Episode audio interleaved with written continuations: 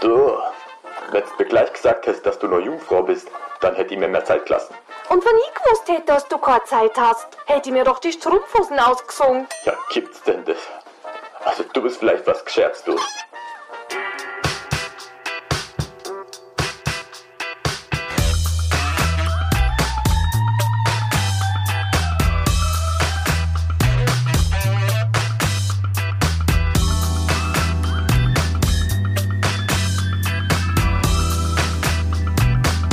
Liebe Pornonauten, ich begrüße euch zur zweiten Ausgabe von Erdbeershake, dem Podcast, in dem es um Filme für Erwachsene geht. Denn schon seit der ersten Ausgabe von Erdbeershake wissen wir, Porno ist mehr als eine Wix-Vorlage. Heute geht es mal um den deutschen Porno und dass Porno das Format entscheidet. Ja, wir wissen ja, erst 1975 wurde in Deutschland Porno legalisiert. Eine Person trug dazu viel bei und sie galt als eine der Wegbereiterinnen zu einer offenen und freieren Gesellschaft. Ja, es war eine Frau, Beate Use. Nach dem Zweiten Weltkrieg gab es Porno nur im Geheimen. Öffentlich waren alle sehr prüde. Es sollte alles perfekt und sauber sein. Porno war böse und schmutzig. Beate Use, geborene Köstlin, hatte mit 18 Jahren schon einen Flugschein. Am 28. September 1939 heiratete sie ihren Fluglehrer Hans-Jürgen Use, der aber 1944 bei einem Flugzeugunglück ums Leben kam. Die Besatzungsmächte verboten ihr jede fliegerische Tätigkeit, so dass sie nicht mehr als Pilotin arbeiten konnte. Also hielt sie sich mit Schwarzmarktgeschäften über Wasser. In Gesprächen mit anderen Frauen erfuhr sie von dem Bedürfnis nach Sexualität, andererseits dem Wunsch wegen Wohnungslosigkeit und Zukunftsängsten derzeit keine Kinder bekommen zu wollen. Beate Use brachte dazu eine Broschüre über eine Verhütungsmethode heraus, zugegeben eine nicht ganz sichere, aber dennoch bis 1947 verkaufte sich die Schrift X etwa 32.000 Mal. Ja, und zum Preis von 50 Pfennig verschaffte das Beate Use ein gutes Startkapital für ihr Unternehmen.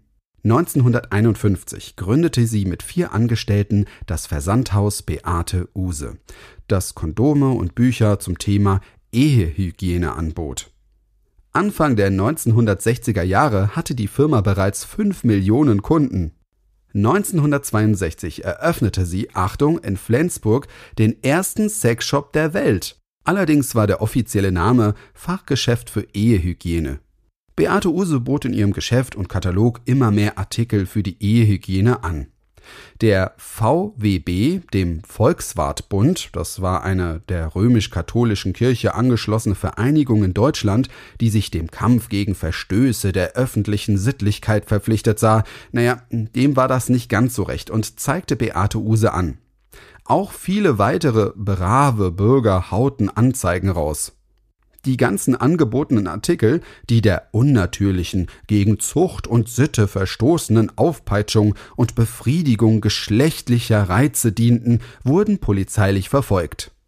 Über 2000 Anzeigen wurden bis 1992 gegen Uses Geschäft eingereicht. Aber nicht nur über Beate Use wurde sich empört. In den 50er Jahren sorgte der Film Die Sünderin mit Hildegard Knef, die in einer Nacktszene zu sehen war, für einen Skandal. Nackter Körper gleich schweinischer Sex. In den 60er Jahren waren die Deutschen immer noch sehr, sehr schlecht aufgeklärt. Es gab zwar Aufklärungsschriften, doch die waren noch so sehr von der Kirche beeinflusst. Und äh, Sex bedeutete immer auch gleich Ehe. 1969 wurde im Auftrag der Bundesministerin für Gesundheitswesen Käthe Strobel der Sexualkundeatlas herausgegeben. Die Deutschen waren schockiert, denn dort gab es Geschlechtsteile zu sehen. Es wurden sich aber lieber die Aufklärungsfilme von Oswald Kolle angesehen. Das Wunder der Liebe, Sexualität in der Ehe ist 1968 der erste und richtungsweisende einer Reihe von acht deutschen Aufklärungsfilmen von Oswald Kolle. Aber da gab es ja noch ein ganz bekanntes Magazin. 1953 erschien in den USA der erste Playboy und in den 60er Jahren kam er dann endlich nach Deutschland. Als dann 1975 die Pornos legalisiert wurden, gab es kein Halten mehr. Der Schmuddelkram kam ins Kino, besser gesagt ins Bahnhofskino. In denen wurden anfangs noch in Dauerschleife die Wochenschau, Kultur- oder Zeichentrickfilme gezeigt. Denn nicht jeder hatte einen Fernseher zu Hause. Und man konnte sich die Wartezeit am Bahnhof durch Aufenthalte im Kino verkürzen. Auch die Almsex-Filmchen, Liebesgrüße aus der Lederhose, die liebestollen Dirndl von Tirol, geht, zieht deren Dirndl aus, unterm Dirndl wird gejodelt, ob Dirndl oder Lederhose gejodelt wird ganz wild drauf los, Alpenglühen im Dirndlrock. Und wie sie alle heißen, liefen zu der Zeit im Kino.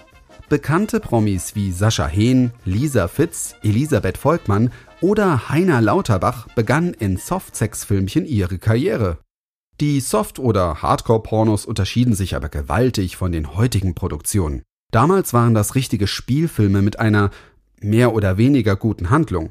Früher war einfach auch mehr Zeit zum Drehen da. Ende der 70er, Anfang der 80er wurden die Pornos qualitativ schlechter. Und der Grund war das Video-Home-System. In den 70er und 80er Jahren gab es nämlich den Krieg der Formate. Sony und GVC kämpften um die Vorherrschaft auf dem Videokassettenmarkt.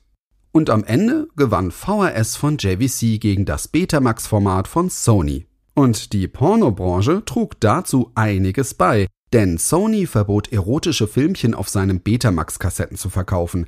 Alle Pornos gab es nur als VHS. Bis Ende der 1970er Jahre waren dann fast 80 Prozent der verkauften VHS-Filme in Deutschland die Pornos. Durch die Videokassette konnte man endlich ganz anonym die verschweinten Filmchen zu Hause ansehen, was zu einer rasanten Verbreitung von Pornos führte.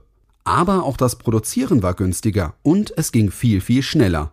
Und es nimmt auch kein Ende. Heutzutage gibt es noch wenige große deutsche Pornoproduktionsfirmen. Warum? Na durch das Internet. Wegen den ganzen Pornoportalen kann jeder seinen eigenen Amateurporno hochladen oder runterladen und jeder sich kostenlos Pornos im Internet ansehen. Wieso einen teuren Film im Sexshop kaufen, wenn man ihn kostenlos per Mausklick haben kann?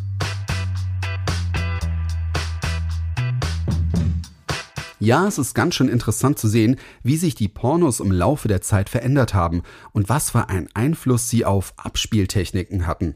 Stellt euch mal vor, euer Internetbrowser würde euch verbieten, Schweinkram zu sehen. Übrigens kann ich euch den Film Boogie Nights empfehlen von 1997 mit Mark Wahlberg.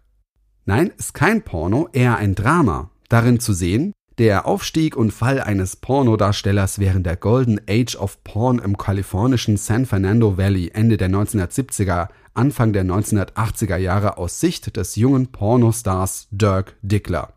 Da kann man genau sehen, was die VRS aus der Pornoindustrie gemacht hat.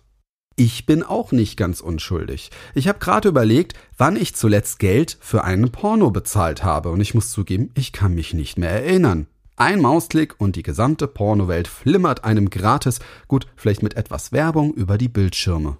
Könnt ihr euch eigentlich erinnern, wann ihr zuletzt Geld für einen Porno bezahlt habt?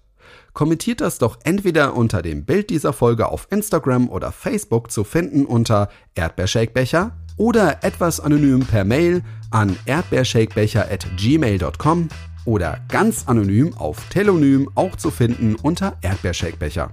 Natürlich sind die ganzen Kanäle auch für euer Feedback da und die ganzen Links zu den Bums findet ihr auch auf Instagram und Facebook. Das war's mal wieder. Bis zum nächsten Mal bleibt unanständig. Bye bye, euer Tom.